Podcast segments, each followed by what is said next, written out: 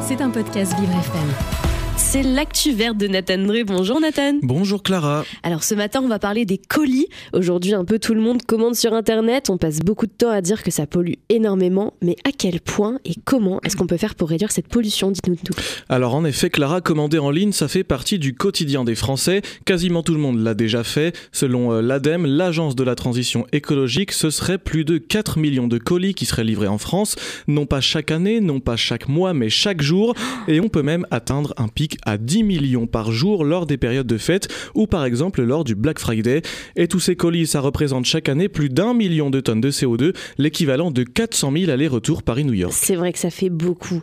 Et donc, qu'est-ce qui pollue dans un colis au final? Alors, lorsqu'on achète en ligne, déjà, il y a l'utilisation du site internet et des mails. Ça génère du carbone, mais une quantité infime par rapport à tout le reste, donc on ne va pas s'y attarder.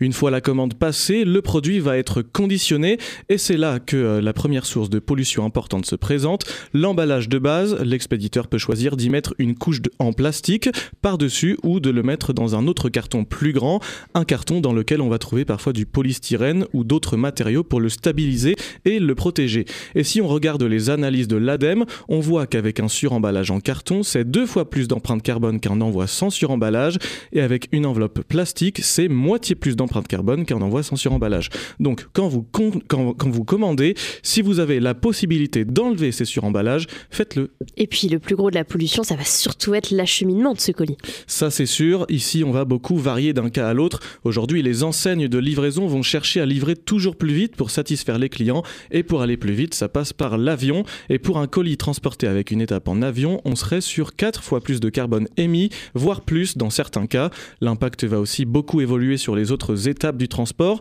S'il y a du vélo, s'il y a du transport électrique ou alors si ça ne va être que du thermique, ce ne sera pas pareil. Et puis ça va dépendre aussi de la longueur du trajet, évidemment. Donc plus vous commandez proche, mieux ce sera. Et si vous commandez loin, ne pas prendre la livraison rapide sera beaucoup plus éco-responsable. Et quand on commande, est-ce que c'est mieux à domicile ou en Alors, ça va dépendre de comment vous vous déplacez. Dans le cas où vous allez à pied ou en vélo chercher votre colis en point relais, c'est clairement l'option à choisir. Mais si ce n'est pas le cas, eh bien là, ça change complètement. C'est ce qu'expliquait aux médias brut Marc Cotigny, ingénieur expert au service transport et mobilité de l'ADEME. Écoutez. Si on utilise une voiture pour se rendre en point de retrait, sur une distance même courte, tout de suite l'avantage va basculer en faveur de la solution de livraison à domicile. Chacun se déplace individuellement, alors que là on a euh, un transport de marchandises euh, collectif.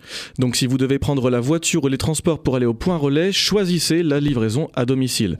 Donc pour récapituler, évitez un maximum le suremballage, commandez un produit qui ne vient pas de loin, avec une livraison moins rapide pour ne pas qu'il prenne l'avion, et en point relais si vous y allez à pied ou à vélo. Si vous optimisez un maximum votre livraison, elle pourra même dans certains cas être beaucoup plus avantageuse que l'achat en magasin. Je vous invite à aller voir le graphique qui a été fait par l'ADEME pour comparer. Je vous le mets sous le podcast sur vivrefm.com. Et n'oubliez pas que le meilleur moyen de réduire son empreinte carbone, c'est de ne pas acheter. Oui, alors forcément, mais si jamais on doit, on a quand même pas mal de nouvelles solutions. Merci beaucoup Nathan.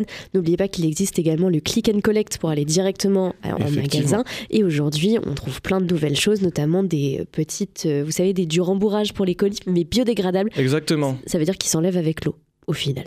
Bah, Donc, c'est beaucoup mieux. Évidemment. Tout pour la planète. Merci beaucoup, Nathan Dré. C'était un podcast Vivre FM. Si vous avez apprécié ce programme, n'hésitez pas à vous abonner.